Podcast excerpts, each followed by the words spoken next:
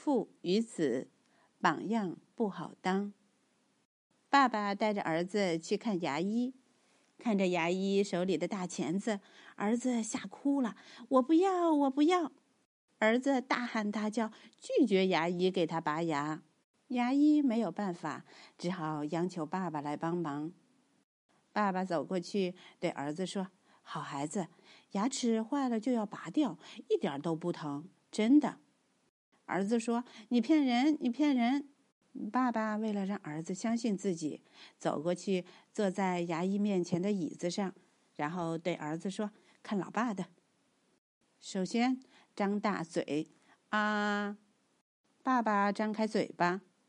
牙医拿着镜子在爸爸的嘴里左看右看，突然，牙医说：“先生，你也有颗坏牙齿，得拔掉。”爸爸一听，吓得立刻从凳子上跳了起来：“不不，我不拔，我不拔！”然后拽上儿子就跑了出去。牙医拿着大钳子，看着爸爸和儿子离开的背影，一脸无奈。